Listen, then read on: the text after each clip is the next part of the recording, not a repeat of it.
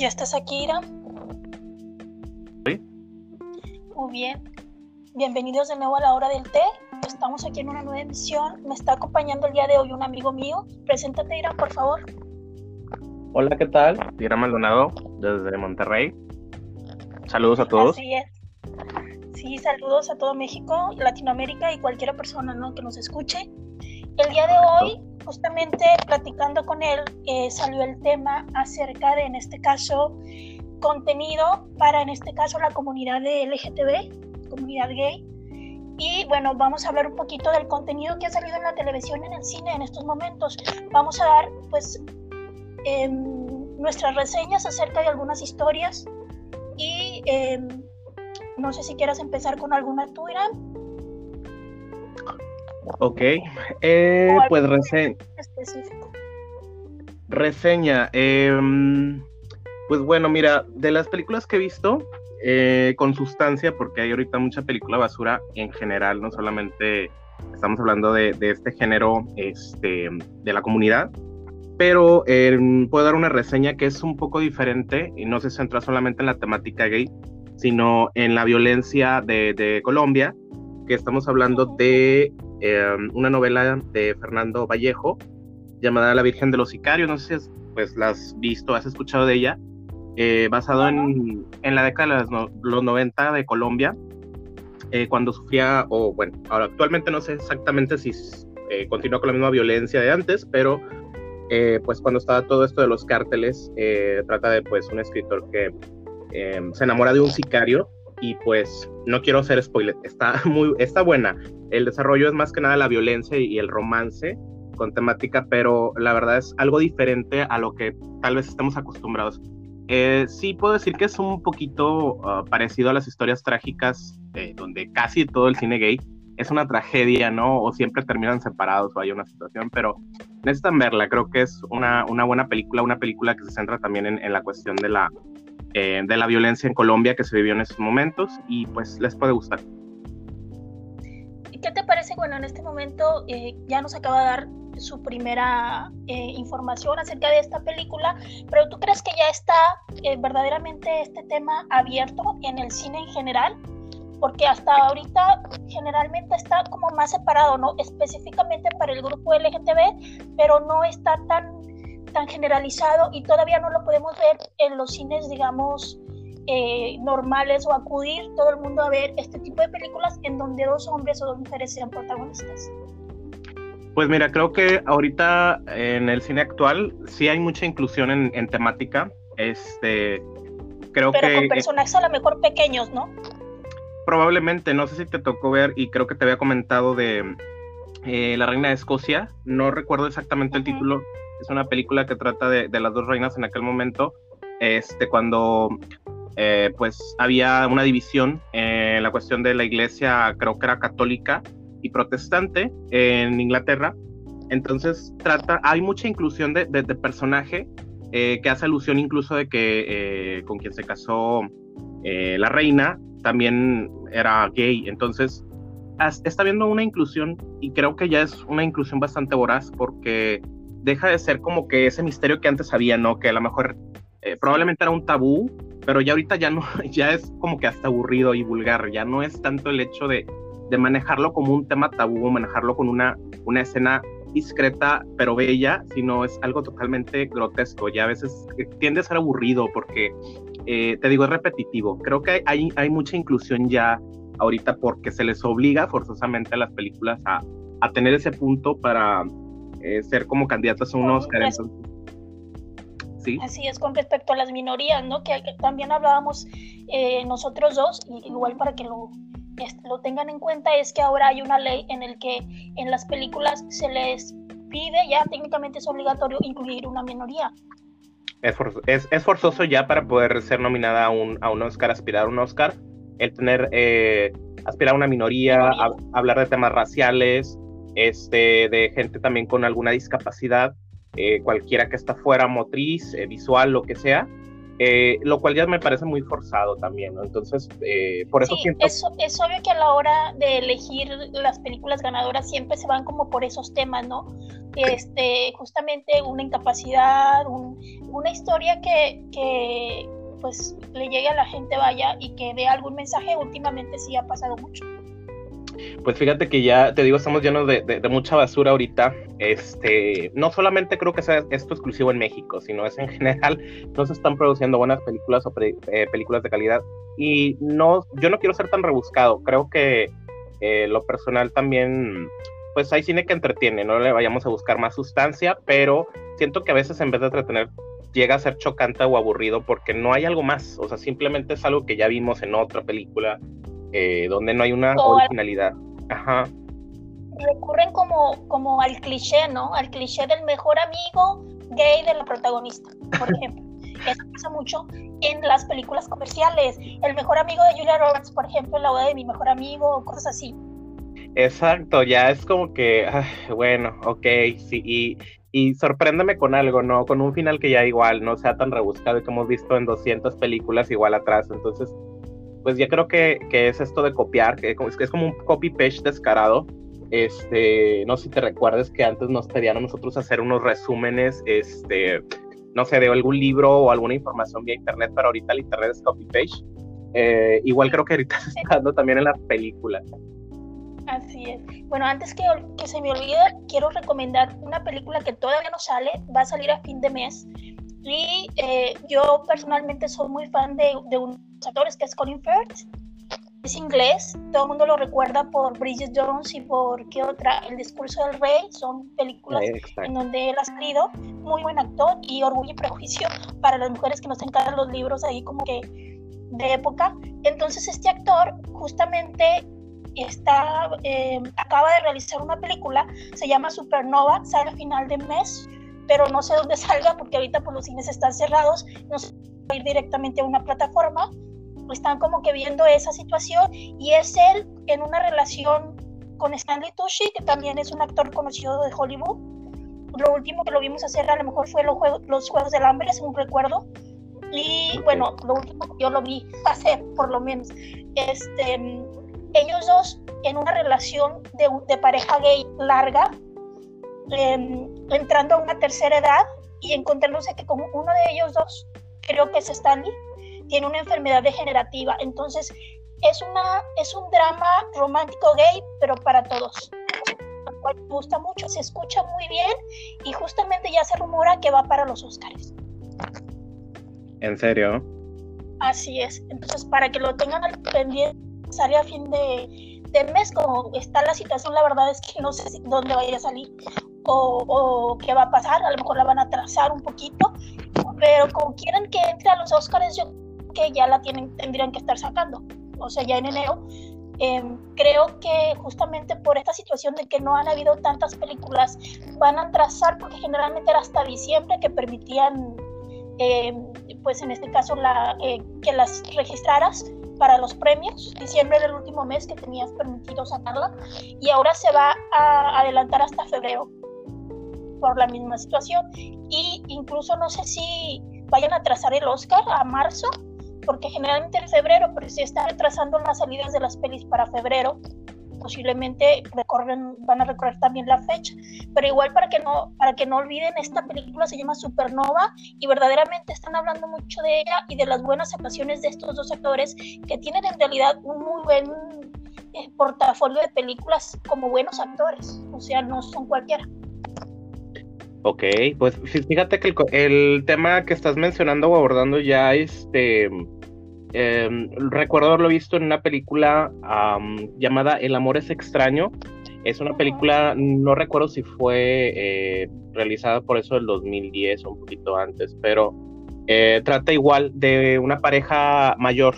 Eh, aborda obviamente el tema maduro de, la relación homosexual ya cuando empiezan a envejecer este, no, me gustaría ver esta para no hacer comparación, porque la verdad es que no me gusta hacer una comparación, pero sí siento que hay una similitud en esa cuestión. Este, la verdad no recuerdo el actor, este es un actor que eh, se apellida creo que, ay, no recuerdo. Este, pero necesitas buscar referencia o reseña de esta película que te digo, porque vas a encontrar un poquito de similitud con, con la película que acabas de comentar de Supernova, que pues yo también, fíjate que se me hace muy interesante el tema que está abordando, ¿eh?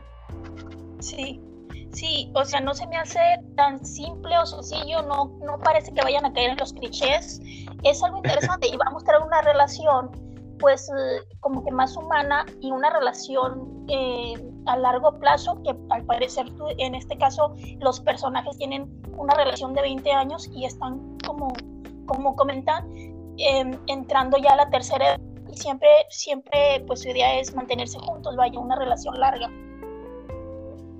Ah, dices, no vas a caer en un cliché como un tipo que película de Call Me By Your Name, no sé si la llegaste a ver. De hecho, esa película acaba de salir en Netflix, todavía no la veo, yo me acuerdo que tú me la recomendaste y la ya la separé, la tengo pendiente.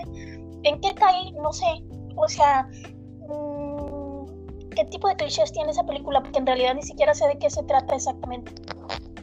¿Sabes qué? Ahorita creo que es este el típico romance, pero bueno, como no ves algo, no abordas algo diferente, solamente es lanzar un romance de una persona mayor y una persona este menor, una persona de 17 años con una persona de 24. Creo que ahorita dicen o se rumora que se estaba cancelando por la situación de eh, romantizar la pedofilia. No sé qué tan cierto tenga esto cuando es algo consexual, eh, pero pues bueno, ahí se relata un romance de un profesor y un alumno y yo lo personal siento que no, la película es buena, pero no es excelente ni es tan excesivamente buena como para poder decir, oh, esta película es muy original. Eh, trata de un romance homosexual, no es algo que, que sea nuevo, o sea, con tanto cine temático que, que, se encuentra en México y en otros, en otros este, países, creo que no es algo nuevo. Pero ya sabes, creo que a veces la, la generación pues sobrevalora las cosas porque no sé, le sorprende demasiado y la trama no es tan excelente, pero eh, creo que por eso te, hago la, mención, ¿no? De la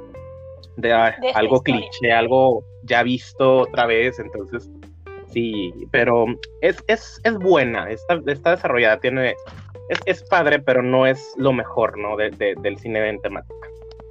Bueno, Supernova pinta a ser una historia muy bonita, muy eh, tierna, vaya. El romance se ve muy bonito y sobre todo, este, yo creo que por lo que he visto, que he visto muy poco, he visto cortos, se ve con clase. A mí me gusta eso, que se vea una, una película con clase, con buenos actores, con una buena historia. Este, y ya veremos si en verdad entran como que en una temática o lo dejan muy superficial. Eso pues ya se va a ver hasta que, hasta que la podamos tener exactamente. ¿no?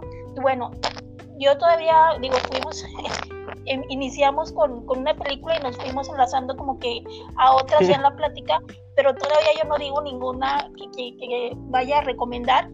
Supernova, pero esta todavía no sale, no podemos saber cómo, cómo va a estar, pinta bien, pero no sabemos. Y bueno, yo quería recomendar una específicamente que es más autobiografía, que es eh, de la historia de Oscar Wilde que él es un escritor muy famoso, todos lo recordamos pues porque será este em, la importancia de llamarse Ernesto, según recuerdo, y el abanico de la señorita, no recuerdo, bueno, varios libros, él es muy, un escritor muy famoso.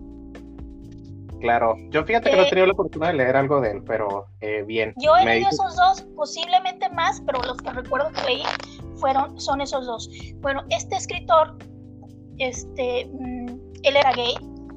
En una, digo, hablamos del siglo pasado, él era gay y hay una película que se llama Wild, justamente, que cuenta su historia en general y cómo él, pues, técnicamente ayudó un poquito a, a abrir este, este camino para para la comunidad gay, digamos, que en ese momento todavía no estaba tan, tan unida por la situación. De hecho, él estaba casado y tenía hijos. Y eh, tenía amantes además, o sea, además de estar casado y tenía hijos, tenía amantes. Y tenía, todo el mundo dice que era una persona muy inteligente, con comentarios muy vivaces. Eh, era el favorito de, de Inglaterra, ¿no? todo el mundo iba a estrenar una obra y corría, lo amaban completamente y empezó a tener un romance con este, una persona eh, de una universidad, él iba como que a dar ahí eh, conferencias, cosas así, y se enamora de este, de este personaje y su familia era, pues en eso, tenía, em, digamos, como que emparentados con, con gente importante, eh, no recuerdo si eran duques o algo así, y este, empieza como que los rumores porque se volvieron inseparables y para todos lados iban juntos. Y era muy obvio, este Oscar Wilde nunca fue de dar cosas, este, entonces el padre se enoja mucho y em, ahí empieza como una discusión y Oscar Wilde como y para humillarlo lo demanda por difamación. Y el juicio al inicio que parecía y pintaba como que para que Oscar Wilde se luciera se empieza a voltear y, y las cosas no le empiezan a salir bien. Lo en este caso termina pues ser acusado de, de, ser gay, de ser homosexual, que en esa época todavía estaba penado, ¿no? Con cárcel. en Inglaterra además, exactamente, con cárcel, y lo terminan metiendo a la cárcel por varios años. Y a partir de ahí fue como su desprestigio total y, y pues este chico técnicamente todos los amigos y todos lo conocen, dicen que fue su desgracia. Este hombre que él conoció, ¿no? Porque su esposa se divorcia, los hijos por el escándalo se cambian el apellido, una cosa así muy fuerte, y todo esto lo maneja esa película, se llama Wild. Entonces yo se los quiero recomendar porque es muy interesante ver su vida a través de esta película. Él era un escritor. Eh, ¿En qué se especializaba Oscar Wilde? ¿Era poeta? ¿Era escritor de algún género en específico? No, novelas. Era escritor de novelas y escribía romance y escribía un poquito de todo. Ok, muy bien. Vamos a empezar con que con poetas del siglo y todo esto. Fíjate que es muy interesante. ¿eh? Me recuerda a mí em, a una historia igual de, este, fue polémica, ya sabes, este, de las que fueron nominadas, pero DiCaprio no ganó, de las tantas de las que fueron nominadas y no ganó. Eh, se llama Eclipse en el corazón. No sé si te suena, es una película ya este, muy vieja que trata de eh, los romances que hubo entre eh, el poeta Paul Verlaine y eh, Arthur Rimbaud. No, no, no he escuchado de ella. Suena, bueno, Rimbaud era de los poetas malditos franceses, este, ya que Francia en ese momento estaba pasando una posguerra y ellos generan como, pues obviamente era poesía basado en, cosas románticas y todo esto y creo que Rimbaud generó algo diferente que fue un movimiento de, de los poetas oscuros hablar de, lo que veía, ¿no? Que era, pues a lo mejor, el paso de una posguerra de podredumbre, muerte, el estado nostálgico, el estado eh, desanimado de un pueblo. Entonces creo que, fue un parteaguas muy importante y pues él también tuvo algo que ver con, un poeta llamado eh, Pau Verlaine, el cual pues estaba casado en ese momento y fue un escándalo también. Creo que a Verlaine se le acusó también de sodomía y, lo, forzaron a, no sé si fue a trabajos forzados este, y no me acuerdo en qué país fue, pero lo apresaron también y creo que a, Arthur no lo, no lo apresaron porque él huyó, pero eh, eh, habla de un amor tormentoso, esa te la puedo recomendar, está muy padre. Muy bien. Eh, yo quiero recomendar una más en este tema, no es a lo mejor tan digamos, no entra tanto en el tema, pero sí es considerada por la situación de este triángulo amoroso extraño eh, como película gay. Vaya, yo eh, digo que también está eh, por, por las plataformas generales. Todos la podemos ver, o sea, no nada más es para la comunidad gay, en general todo el mundo la podemos ver. Yo personalmente la vi por un actor que ya lo he mencionado a él antes en las reseñas anteriores que hecho de historias porque es un actor que suelo buscar lo que hace porque me gusta mucho personalmente, físicamente, él me gusta mucho. Es un actor coreano que se llama Jo In Sung y este él hizo esta, esta película muy cuando iniciaba su carrera, que se llama Flor Congelada, y que también ya te la recomendé, Irán. Sí. Y en esta película es un triángulo amoroso basada en un rey, en un rey verdaderamente de la época bueno, no se dice época, en este caso para Corea y Asia son como dinastías, ¿no? De una dinastía anterior está, dicen veladamente porque en realidad no saben como que qué pasó realmente. Saben que, que este rey tenía amantes y, y, no podían tener hijos, pero esta historia como que de ahí la tomaron para, para que surgiera la, la, la historia de, de Flor Congelada, así se llama la película Y em, sale Jo In-sung, el, que sería el amante del rey, eh, un actor que se llama Jo Jin-mo, que sería el rey, y Song, sí, Song Jae-hyo. Bueno, de ella de hecho creo que la estoy pronunciando mal, pero la señorita Hyo sería la reina. ¿no? Y hay un triángulo amoroso entre ellos tres. Es muy básica la historia, o sea, tampoco se, se involucra tanto en los personajes. En sí, em, el rey tiene un amante que sería Jo In-sun, pero eh, tiene un problema, se le está presionando para tener un hijo con la reina y no puede. Así que manda al amante a cumplir con la reina, digamos, embarazarla, y le da tres noches para que la embarace, ¿no? Y eh, bueno, la primera noche la pobre chica lloró y lloró y no pasó nada. la segunda noche ya empezaron como que la situación más interesante y la tercera noche pues mucho más porque se agarraron confianza técnicamente y a partir de ahí se vuelven amantes. O sea, el rey se pone celoso y dice, ya está aquí, ya no voy a, ya no les voy a dar chance otro mes ni nada porque no se quedó embarazada y ellos estaban esperando posiblemente el segundo mes y se pone muy celoso el rey, entonces separa eh, la decisión, vaya, esta decisión ya no, ya no la sostiene y decide que esto se termine y ellos solo se buscan por esta eh, situación, el rey menciona mucho que es por lujuria o eso se lo menciona él, ¿no? Que es lujuria y él menciona el protagonista que es en realidad amor y siento que en realidad los amaba a los dos. Eh, lo que pasa que él no había estado siento que estoy spoileando mucho esta película. este, no había estado eh, en una relación heterosexual porque creció en el palacio y creció para justamente ser este guardiano soldado del rey y desde muy niño tuvo esta relación especial digamos con el rey eh, no manejan mucho cuando iniciaron sino que ya de adultos eh, justamente por esta situación que, que pudo ser muy controversial sobre pedofilia y todo eso, no, no entran tanto en detalle.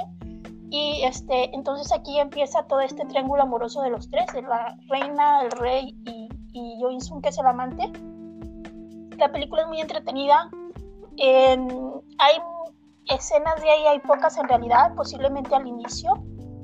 Y ya la mayoría sí es muy subida de tono, es para mayores de 18 años, pero sigue siendo fresona, yo siento que para, para los que no estamos acostumbrados a, a ver ese tipo de películas, em, pero es para mayor edad y fue posiblemente en su año la más vista en Corea del Sur porque causó una gran controversia, recaudó muy buen dinero y causó mucha controversia por las escenas que tenía los personajes, ¿no? Entre ellos mismos, entre ellos tres pero la verdad es que ya viéndola es, es muchísimo más las escenas con la reina que con el rey son muy pocas.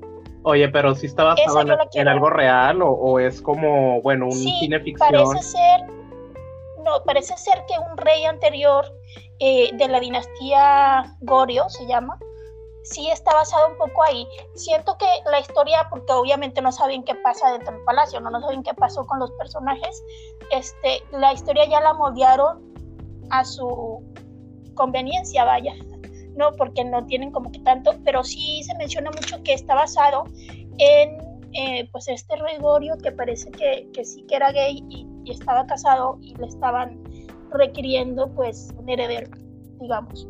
Y está basado en él, que todo el mundo sabía en el palacio y demás, porque no nada más no embarazaba al esposo, sino que no embarazaba a las concubinas tampoco, ni, ni estaba como que tan entretenido con ellas al parecer. y había rumores, pues me imagino, en ese momento. Era un escándalo. Está basado en este rey.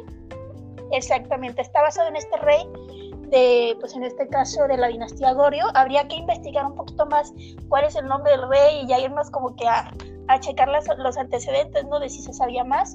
Pero este, en las reseñas de esta película fue congelada hablan de pues que está basado en este rey, pero sí mencionan es parcialmente porque ya como que las discusiones y las situaciones esas pues ya se las inventaron porque no estaban ahí, obvio. ¿Sabes de, de, qué año es la película? No la recuerdo, es como del 2004, más o menos. Te digo porque, bueno, eh, ahorita estamos haciendo una eh, comparativa con el cine que ahorita está eh, de inclusivo con, con, personajes, pero si estamos hablando de una película anterior, pues fue un se me hace controversial para, para un cine conservador como, como Asia, este, que la homosexualidad no la abordan eh, como tal, sino muy por encima o muy de manera superficial sin adentrarse tanto, ¿no? Es como tú supones o tú piensas, pero no es algo que, que, lo afirmen. Entonces la película se me hace algo fuerte. Eh, sobre todo porque... Y para el 2000, 2000, 2002, 2004 que salió, yo creo que por eso causó tanta, tanta controversia. Y esa controversia hizo que en realidad la gente, en lugar de no ir a verla, fuese a verla completamente, este, todo el mundo no la fue a ver. No la prohibieron, No lo querían admitir. Sí, mande. No la prohibieron porque ya sabes que siempre prohíben. Sí. No, no, pero sí le dieron categoría para mayores de 18 años. Ok, no es que... Por, lo, por las escenas. Tú sabes que si hasta películas que no tienen mucho sentido, que a veces por un desnudo o algo en, Arabia Saudita o, partes de Asia, China incluso, eh, no las admite. Eh, no sé si te acuerdas de, Secreto en la Montaña. Eh, fue una película que no fue admitida en China, entonces imagínatelo. ¿A poco? Es correcto. no... esta es famosísima, pero nada más en Corea, no nada más en Corea del Sur, sino que se hizo muy famosa en toda Asia. O sea, los actores son, sobre todo él, eh, In Sung, que la verdad es que todo el mundo en esa película es muy guapo, se ve muy guapo, además con el pelo largo, ya saben, ese tipo de, cabello largo que usan los samuráis. Este se ve muy guapo. Y, y, todo el mundo le traía ganas a ese hombre. Hasta ahorita todo el mundo le trae ganas después de ver la película. o sea, la verdad, este, lo volvió muy famoso. Él ya venía como que de hacer cositas, había tenido una serie este, que se llamaba What Happened in Bali, lo que pasó en Bali o algo así, em, que había sido también controversial por el final de la serie. En, el, en esa serie, que es más novela, la verdad, como menciono, él me gusta mucho y he visto muchas cosas de él. Este, esa serie, al final, el último capítulo, él se suicida. Entonces fue muy controversial porque es un protagonista que se suicida. En, en, en Asia. Entonces venía de esa historia que fue lo que como que lo que lo lanzó a la fama y lo siguiente que hizo fue Flor Congelada. Bueno, pues ya con el otro escándalo de Flor Congelada, yo creo que eh, no hay nadie en Asia que no sepa quién es. Y no lo han vetado de allá, porque ya sabes que o sea, fíjate que hablando de... No, es muy buen actor y sabes qué pasa, que yo creo que eso es muy inteligente de él, que él no hace eh, cosas tan seguido, o sea, él hace un proyecto y espera dos años y luego hace otro proyecto y espera dos o tres años y así, por eso no tiene tanto proyecto, pero los proyectos, los proyectos que él elige, eh, los elige muy bien. Todos sus proyectos, aunque estén contados con, con, los dedos los que ha hecho, son, son exitosos. Todos han tenido Y controversiales, por lo visto. Y es que elige muy bien. Tiene además una, una vena dramática que es muy raro encontrar en hombres, porque generalmente son las mujeres en cualquier historia la que te muestran el llanto y el drama. Sí, sí, sí. Y el hombre está ahí para la acción o para verse guapo y ya. Y este hombre tiene una vena dramática impresionante. De los actores que yo he visto, hay dos personas que me han hecho llorar con historias. Una es James Dean, con la película de Al Este del Paraíso. Hablando de rumores, se rumoraba mucho que él era gay, no sé si sea verdad o bisexual. Este, James Dean, ese es uno. Y el otro justamente es Jo In-sung. Jo In-sung en una escena de, de sus series me hace llorar. O sea, es tan bueno llorando, además él, eh, generalmente las historias que él elige están como que el drama basados en él, no en la mujer o en la protagonista. Entonces es muy interesante hay una serie que todavía no reseño y voy a reseñar más adelante, porque es de hecho de mis top 10 de series y favoritas, que se llama Está bien, esto es amor, que él es el protagonista y las, son 16 capítulos. Los primeros 8 capítulos es comedia romántica, normal, pero a partir del capítulo 8 te salen con la sorpresa de que el protagonista, que es él, tiene esquizofrenia y no te habías dado cuenta, ahorita estás viendo toda la historia y no te habías dado cuenta hasta que ya te dicen, porque hay un okay. hablando con él que no existe. ¿No? Entonces, a partir de ese capítulo del 8, una cosa así, empieza como que el drama de la historia y es drama, drama de que estás llorando por culpa de él, así por sus alucinaciones y por lo que le pasó de niño, porque todo esto surge a partir de que él había sido muy maltratado por su padrastro y todo esto. Y no quiero explicar nada para la gente que no la viste porque voy a hacer la reseña de esto, de esta historia, pero es él otra vez y me hace llorar en esa historia que no tienen idea. o sea, Sí, es muy bueno actuando y, logra eh, con el drama lo que no he visto que logren otros. Muy pocos, y como dije, ya mencioné, em, en mi caso que yo he visto, James Dean lo logra con esa película, que James Dean hizo tres películas y se murió. Pero con el este de Leen, tiene, tiene esa sensibilidad y ese drama, eh, siento que se meten mucho en el personaje. Y de verdad se lo creen, no sé qué sucede con ellos. Siento que además debe de ser muy cansado hacer eso. Este, y, se van a enfermar y todo, porque verdaderamente es impresionante lo que logran pues ellos dos con lo que hacen. Entonces, ya pues estás hablando de, del cine asiático en específico de Corea del Sur. Eh, fíjate que estás abordando un tema de suicidio. ¿eh? Sí, de este Estás abordando un tema de suicidio eh, que es un, tema bastante controversial allá también, porque es un tema recurrente en la sociedad japonesa también y en, en la Sí, mucho. En Corea del Sur también.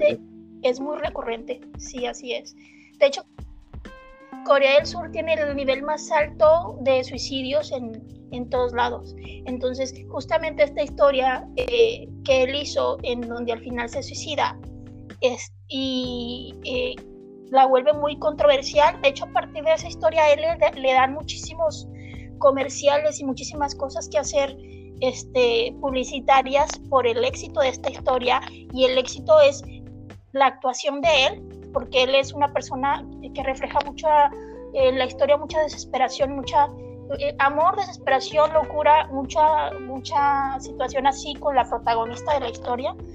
Este, y se hizo muy famoso porque yo creo que es donde todo el mundo se dio cuenta cómo lloraba, lo bueno que es para llorar y para sufrir del hombre. Y ya la siguiente historia que él hace es justamente Flor Congelada y causa todo este revuelo también por las escenas que vienen en la historia em, y, la narrativa y el hecho de este triángulo amoroso. no, pues y es un tema también controversial. Estamos hablando que abordó eh, lo que es la homosexualidad y el suicidio. Que bueno, en sí el, el, suicidio es un tema concurrente, estamos diciendo, pero la homosexualidad sí es un tema tabú todavía este, en, en esa sociedad asiática igual que en China, que en China está prohibido, creo, este, igual que en Japón. Creo que es un tema bastante, bastante cerrado, es un tema que no se divulga, es un tema que no se le da promoción. Em, fíjate que te hablan.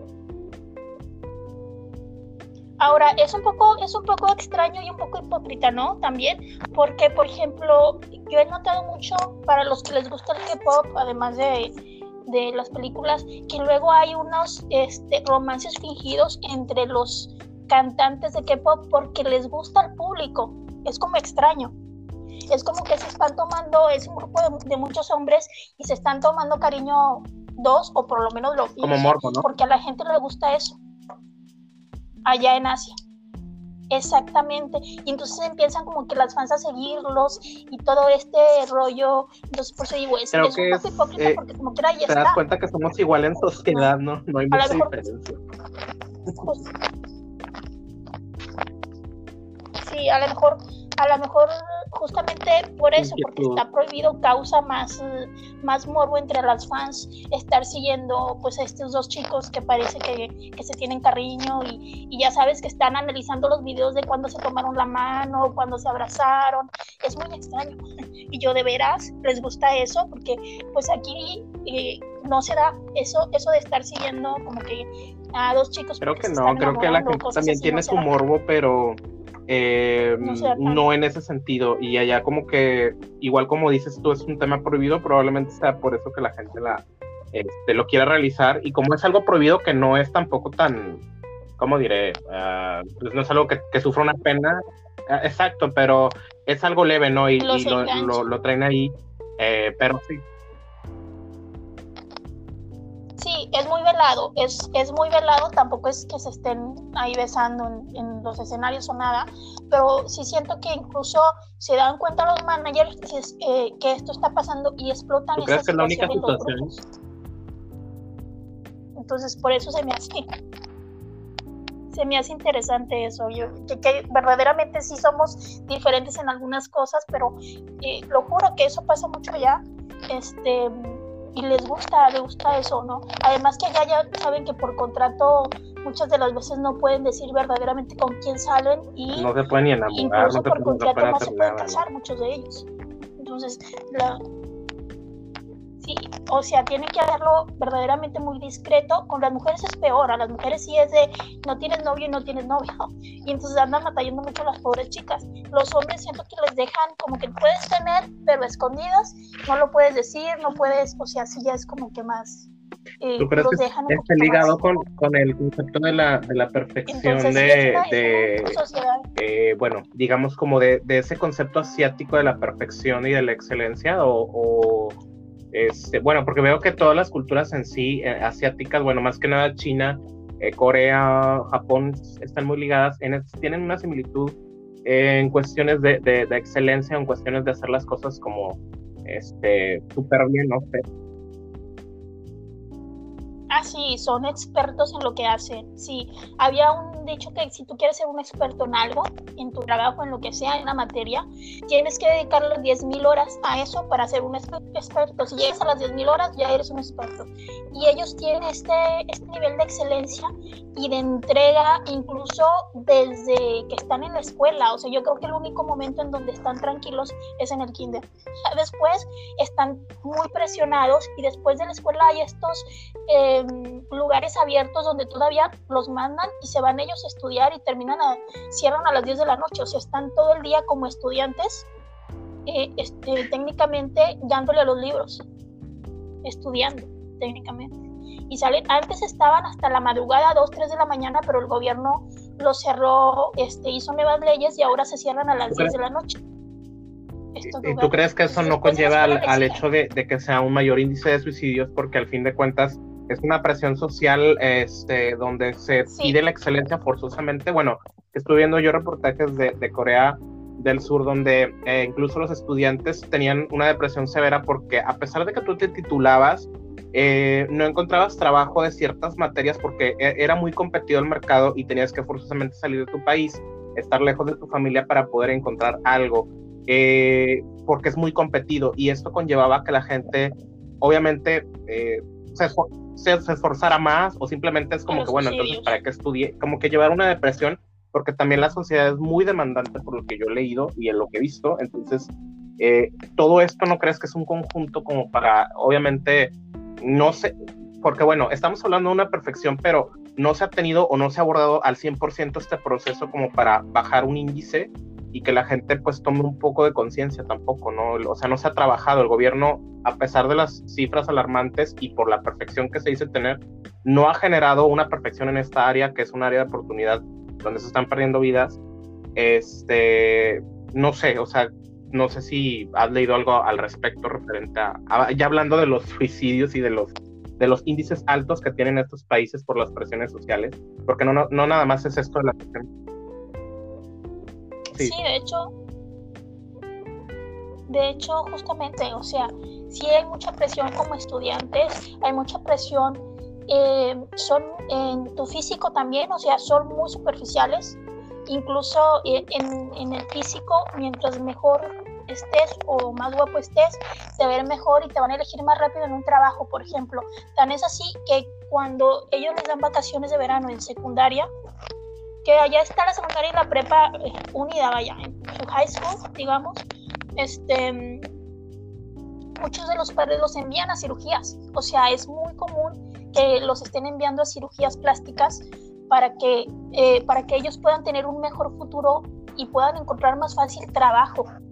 ¿no? Porque además esto ya en, en, digamos, genera eh, que todo sea un paquete. Es el paquete de que tú eres muy buen estudiante, Además tu físico y los contactos que puedas tener, o sea, ya es para poder tener un buen puesto laboral, es muy difícil y hay mucha competencia, es verdad, y esto genera en suicidios, todo esto genera en suicidios.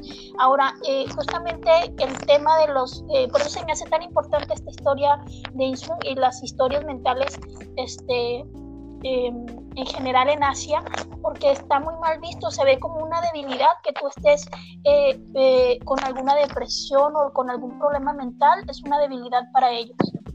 y está muy mal visto, no está tan abierto. Entonces, se me hace en realidad una gran historia y, y, un gran acierto que el protagonista de la historia tenga esquizofrenia. Se me hizo genial, se me hizo verdaderamente muy interesante. Y con las actuaciones de él, que además es muy buen actor, pues estás llore llore, ¿no? Ahí en la historia por, por lo que pasa, por su situación. Este, justamente ya grabé una reseña acerca de esta y otras dos historias con, con temas de, sobre problemas mentales y, que creo que ayuda mucho a abrir el camino y, el pensamiento y la mentalidad en una Asia que es verdad que es muy cerrada y tiene muchos problemas por lo mismo de suicidio. Imagínate una persona que, que nace con, eh, no sé, este problema... Pues, bipolaridad. Se llama, olvidé el nombre. Cuando tu hemisferio... Ándale, no, con bipolaridad también, pero no. Me refería, este, se llama, se llama... Ah, cuando no puedes leer bien. Dislexia.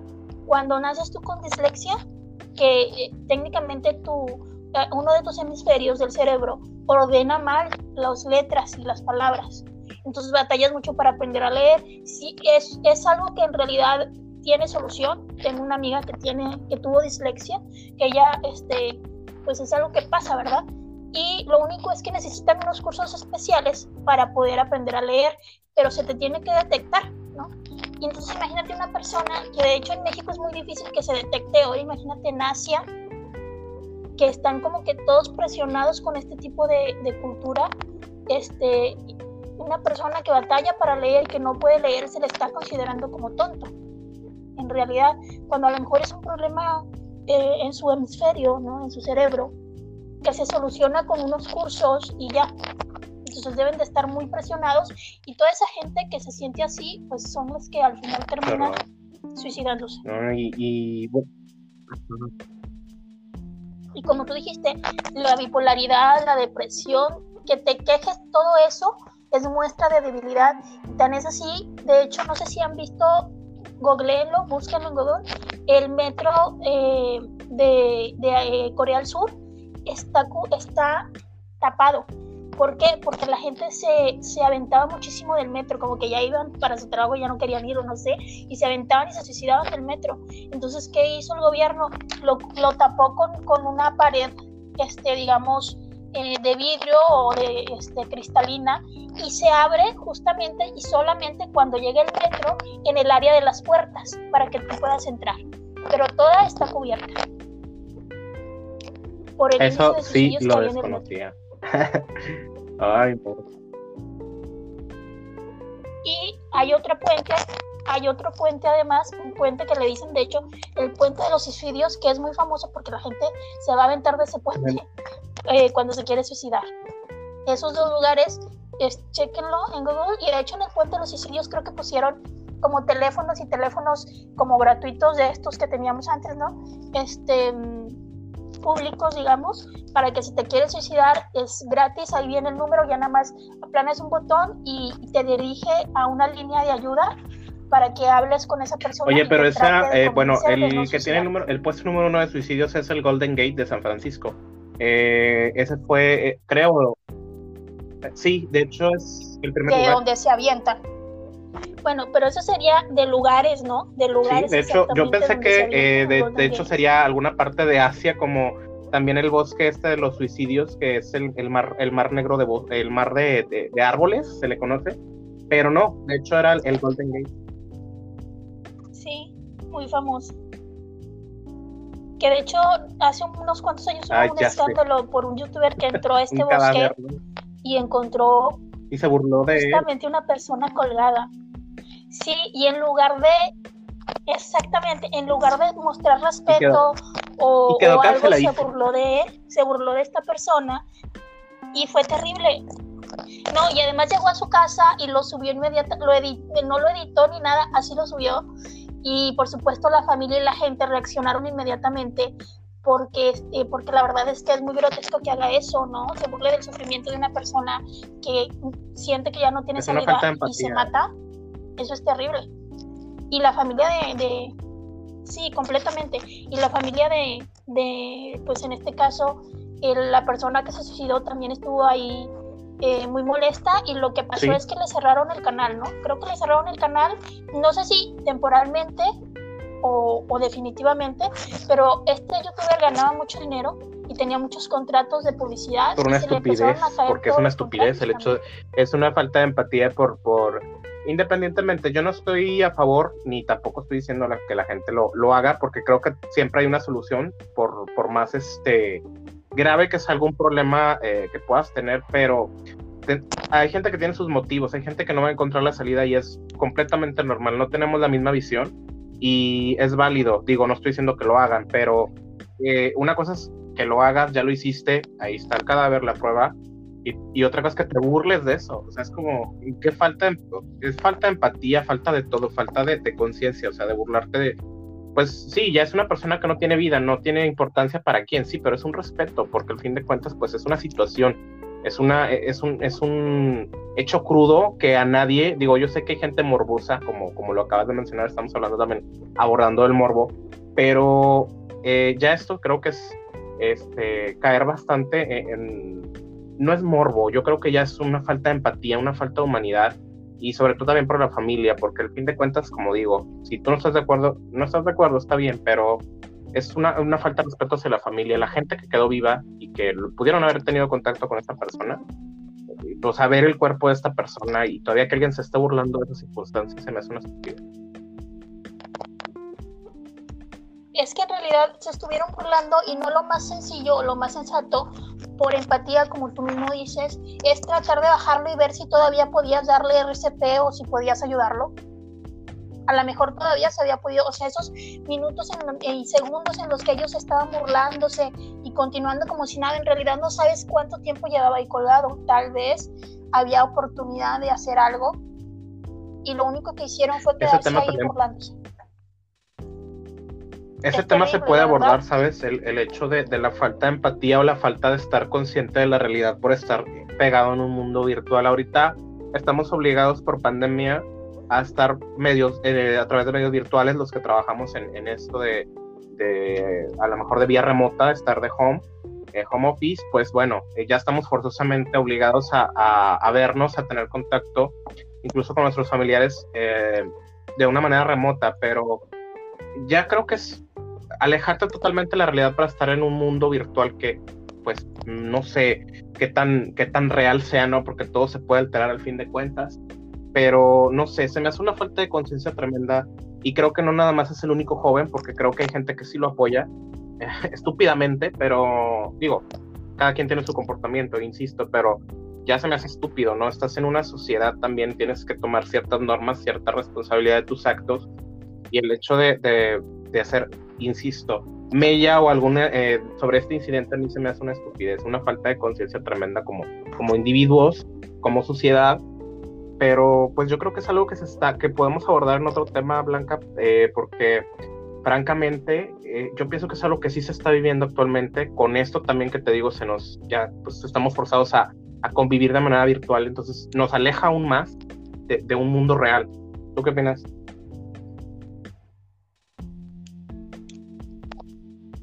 Exactamente. De hecho, te quiero invitar a un justamente nuevo tema. ¿Qué tal si abordamos este tema que tú mencionas de la empatía, eh, que se nos está yendo completamente por estas situaciones eh, digitales en general y también del suicidio para poder investigar un poquito más y el suicidio específicamente en la cultura asiática, que se me hace que, que tenemos ahí mucha tela que cortar en otro tema, porque el tema de hoy era completamente diferente, pero en la plática va surgiendo exactamente y, y, y pues vamos un poquito comentando lo que hemos escuchado, pero para poder investigarlo bien, vamos a dejarlo y hacer un programa completo de una hora acerca de, de, esta situación porque verdaderamente es muy interesante. Para los que además no saben mucho de la cultura asiática les va a parecer yo creo que pues muy interesante este tema.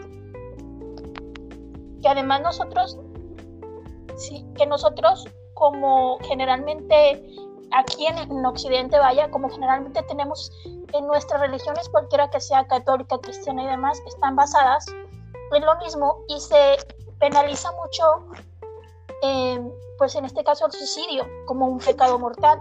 Y ellos, en realidad en Asia, es otra cosa, completamente ven el suicidio de una manera muy diferente a eh, eso, eso lo tendríamos que abordar en, en, en un tema aparte, ¿verdad? Para que pudiéramos hacerlo extendidamente, porque me parece algo interesante el concepto también, porque aquí va mezclado mucho, ¿no? La cuestión eh, de, la cultura, em, la cuestión incluso religiosa, el contexto de lo que representa la muerte para, para, para las culturas, eso es muy interesante adentrarte.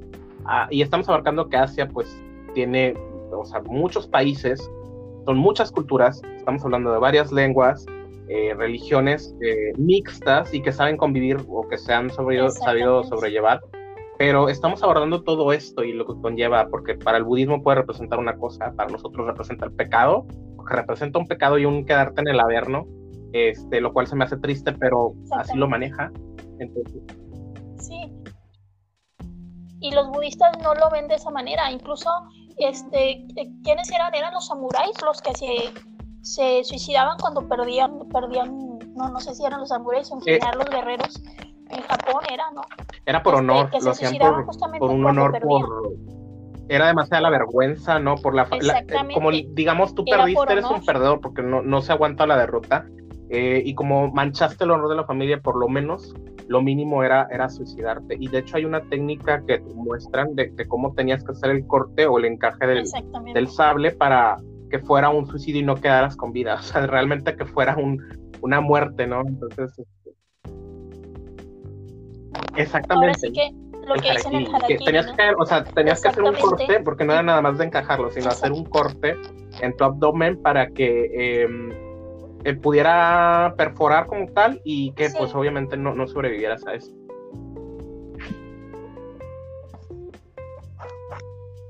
De hecho hay una película de Keanu Reeves de guerreros y, eso, este, en Asia, pero que por alguna razón él, está ahí, ¿no? En esa película, este, no me acuerdo cómo se llama, los treinta y tantos guerreros, no sé cómo se llama la película, y en la, una de las escenas finales es eso, todos los soldados haciendo eso.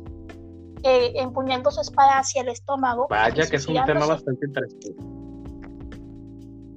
Y explican. Exactamente, entonces eso sí ya lo dejamos al lado.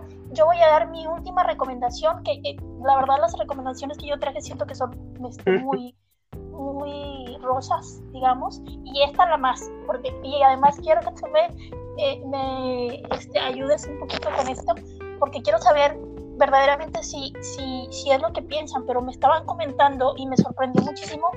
Nunca, nunca, nunca había pensado en eso respecto a esto que voy a comentar. Y es una caricatura que todo el mundo vio en los noventas en México, que se llama Ranma en medio. Ah, sí. creo que fueron los noventas, ¿no? 2000 por ahí, finales de los noventas. Ranma en medio, que es considerada este anime, anime gay, me estaban diciendo. No sé si es verdad, si recordemos un poquito, Ranma Medio es una historia de chicos en, en, Asia, en Japón. Es una historia, de hecho, que viene de un manga japonés.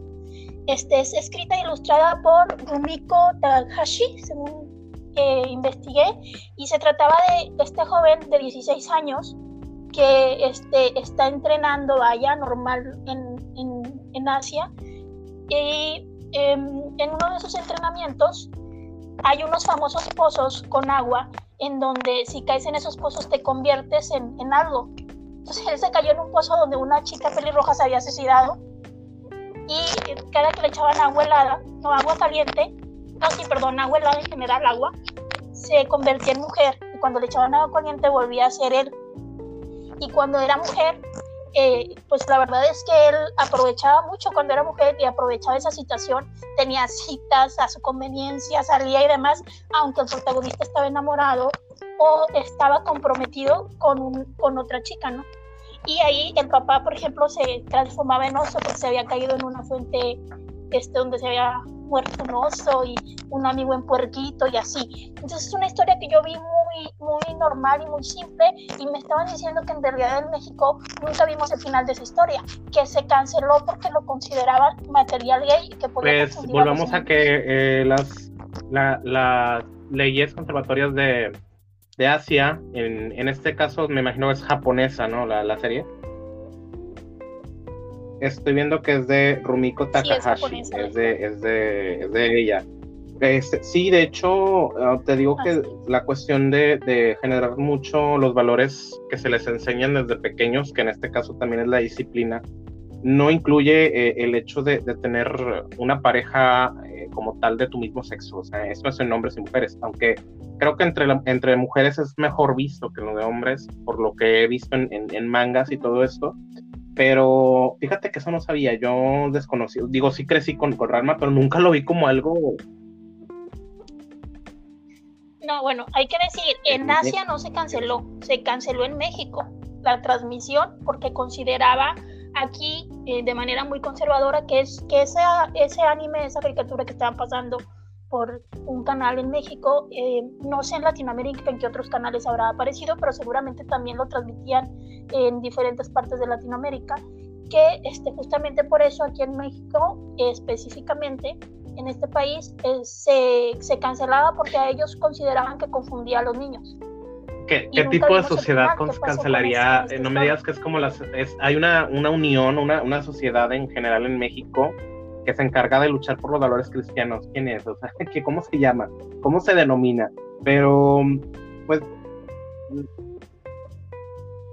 Eh, sí, yo también he escuchado de ellos. No que son como, ya sabes, muchos matrimonios y así, pero pero no, no era esto dirigido por la esposa de un presidente pasado, tengo entendido. Como algo así como la Sociedad de las Buenas Costumbres, una cosa así parecida, y que era dirigido por, por una ex primera dama, no sé si todavía exista, pero en su momento esta ex primera dama era muy conservadora y ella eh, decía que se podía... llenan las, las bolsas de, dinero, ¿verdad? De, de, gran parte del pueblo México, pero eh, vamos a, a, cancelar una serie que en lo personal, yo, bueno, yo crecí con, con la serie yo nunca vi una, una cuestión perturbadora en la que me confundieran. Yo tampoco. De hecho, estaba personalmente de niña te enamoras de los personajes, o sea, estaba enamorada de Ratman. O sea, nunca se me ocurrió este ningún doble sentido. Creo que como niño no te das cuenta son los adultos los que vuelven la situación. Creo que a lo mejor no, no recuerdas tú que pudieran haber habido, eh, o sea, perdón, haber, habido, que probablemente pasaran algún detalle con, con Akane y con, con Ranma cuando Ranma estaba ya convertido en mujer, porque obviamente pues estamos hablando que era una historia ficción de, cuando los caías en un pozo, te convertías en, en lo que eh, se hubiera muerto ahogado ahí. Eh, había patos, recordemos, había un pato, había estaba Pechan, que era el, cerdito, la gata, que era, que era Shampoo. eran muchos Es verdad, había un pato, ya no me acordaba. Me acuerdo que había un cerdito. En un oso panda. Y el papá se convirtió en un oso panda. no, muy divertido. sí. La verdad es que la historia era verdaderamente divertida para los niños. A mí se me hacía muy divertida. Todavía ahora. Es divertidísima y la verdad es que yo no veía algún, algún acto que pudiera confundirme, que ahorita, creo, fíjate, y te vas a tiempos este, anteriores, todavía se sigue practicando el hecho de, de, censurar o prohibir alguna cosa por considerarla inmoral o por considerarla algo que te vaya a confundir. Creo que eh, como, como padres eh, tiene que, se tiene que estar preparado para poder brindar una respuesta a tu hijo. Yo sé que en México es muy difícil, no sé si, si este, mis, las personas que están escuchando de, de Latinoamérica es, es, es, a veces difícil abordar el tema sexual en, México al menos, en, en, país, no sé si, si toque también en Latinoamérica, yo creo que sí, porque es, es muy conservador, pero este, pues bueno, o sea, los padres tienen que estar preparados para una pregunta de, inquietud, ¿no? Y saber cómo contestar para también no perturbar. Digo, nadie nos enseña a, ser padres, pero Dios, o sea, ya al tanto de prohibir porque están confundiendo, bueno, porque habría de confundir? No hay. Por eso, por eso abordo esto de si Akane y, y y tuvieron a lo mejor un beso, un abrazo donde ahí sí pudieron eh, eh, meterse, ¿no? Por, por decir, es que mira que está esto, donde pues son dos mujeres abrazándose y pues no queremos confundir a los niños. Y yo, bueno, pero tú como niño no lo ves como un, un, un, acto romántico, sino como un, o bueno, si lo ves como un acto romántico, sabes que Ranma era hombre, no lo asocias con que él quiere ser mujer ni nada. Exacto, estás viendo como no lo ves con no, no dos chicas, por ejemplo. Nunca, que yo recuerde, no. Sí, que yo recuerde, no. Lo que recuerdo es que ella siempre era muy celosa, en general. O sea, como si, si Ranma era mujer o era hombre, ella era celosa en general, ¿no? Lo celaba mucho. Eso sí es lo que recuerdo, pero... Ajá.